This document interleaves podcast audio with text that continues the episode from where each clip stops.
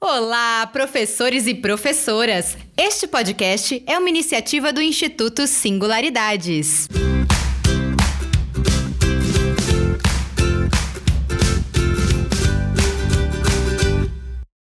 Este é o segundo episódio do podcast do curso BNCC do primeiro ao quinto ano Ciências da Natureza.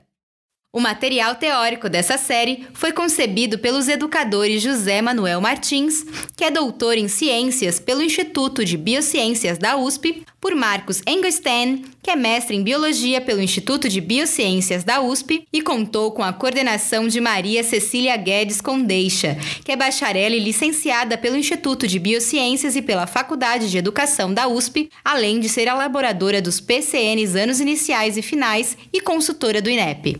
Serão quatro episódios para refletirmos sobre o ensino de ciências da natureza do primeiro ao quinto ano do ensino fundamental.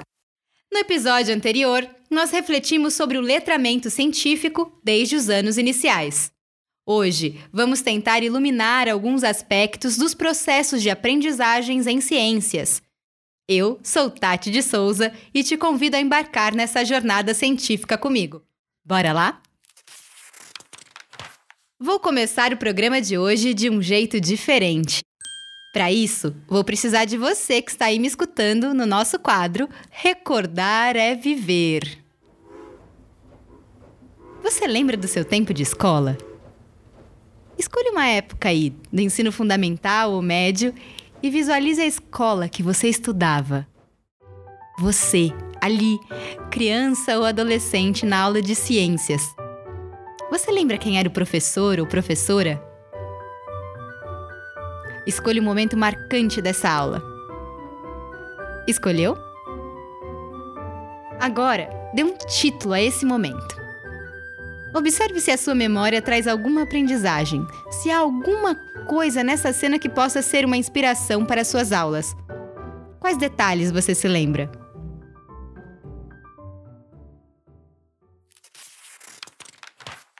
Voltando desse mergulho na sua imaginação, com as suas memórias, trago uma análise feita pelos educadores para esse curso, baseada em relatos ouvidos por eles. Essa atividade que acabei de propor com você já foi aplicada em muitos grupos de professores, e assim conseguimos uma lista enorme dessas memórias. Algumas curiosidades sobre os depoimentos vêm por aí.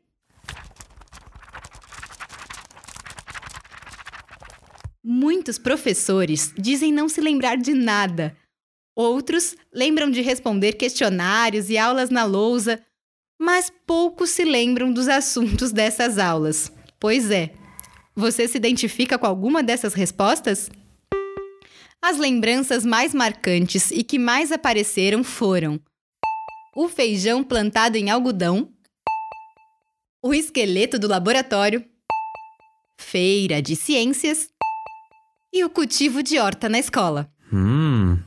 Eu mesma, quando entrei em contato com o material desse podcast, me lembrei de ter feito uma horta lá na escola, quando eu tinha uns sete anos. Cultivamos legumes e hortaliças e no final de uma safra preparamos uma salada gigante para nossa sala. Hum. É uma lembrança afetiva e agradável de um momento de sistematização de conhecimentos. Há quem se lembre do experimento do ovo ou do papel que não molha, dois exemplos de práticas que mostram a presença da pressão atmosférica. Porém, em geral, quem se lembra das atividades não se recorda do conceito de pressão atmosférica que explorou com esses experimentos. Embora não saiba explicar o experimento, a recordação traz um momento de curiosidade na vida de aluno. Aprender e ensinar ciências envolve se tornar curioso sobre tudo em volta. Geralmente, lembramos do que fazemos, dos procedimentos, mais do que dos conceitos ou conhecimentos específicos.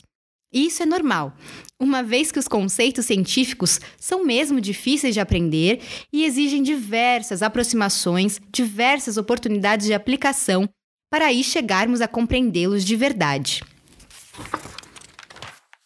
Os fazeres e prática em ciências são também chamados de mão na massa são oportunidades de reconhecer os fenômenos da natureza examiná-los de perto, transformá-los, testar hipóteses e conferir explicações. Isso quer dizer, minha gente, que o nosso aprendizado alcança principalmente as práticas e procedimentos de investigação, e com menor ênfase os conceitos e definições. Como eu já disse, esses últimos são formados por aproximações sucessivas ao longo da escolaridade e mesmo depois dela. As práticas ajudam a observar os fenômenos e gerar curiosidade necessária para explicá-los.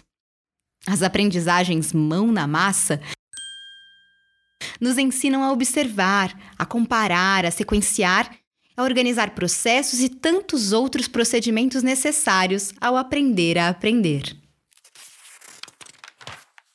Por outro lado, aprendemos as noções e conceitos científicos por aproximações sucessivas. As práticas podem e devem ser realizadas diversas vezes para compreendermos os fenômenos de acordo com as ciências. Quanto mais vezes, melhor. Vale ressaltar que a aprendizagem em ciências comporta sucessivas camadas de complexidade. Quer um exemplo? Vamos pensar aqui no ciclo da água, que pode ser desenvolvido no quinto ano conforme a BNCC. Ele não se esgota nos entendimentos possíveis ao alcance do aluno ou aluna deste ano.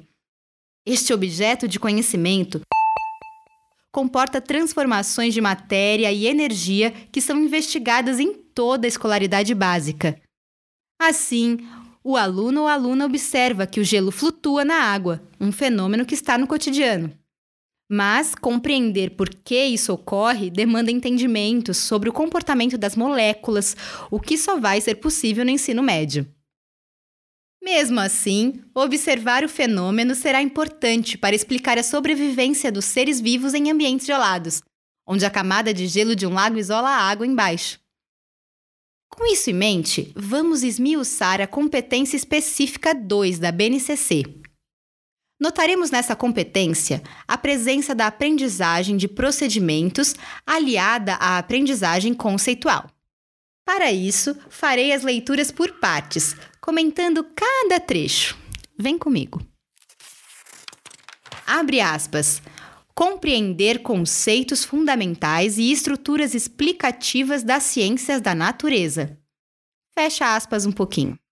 Esse trecho remete à aprendizagem conceitual, que poderá ser garantida após constantes aproximações proporcionadas por experimentos, como, por exemplo, feijão plantado no algodão ou cultivo de uma horta, etc. Continuando aqui na competência, abre aspas. Dominar processos, práticas e procedimentos da investigação científica. Fecha aspas um pouquinho. Aqui destaca a aprendizagem através da investigação, um exemplo disso é o ciclo da água que falamos há pouco, que, por comportar transformações de matéria e energia, pode ser um excelente objeto de estudo para contemplar o desenvolvimento dessa competência. Continuando no último trecho, abre aspas. Colaborar para a construção de uma sociedade justa, democrática e inclusiva, fecha aspas. Por fim, aqui mostra os valores humanos que precisamos ensinar na escola para que os alunos possam tomar decisões informadas e conscientes que promovam o bem-estar da sociedade, por exemplo, ao fazer o uso responsável dos recursos naturais.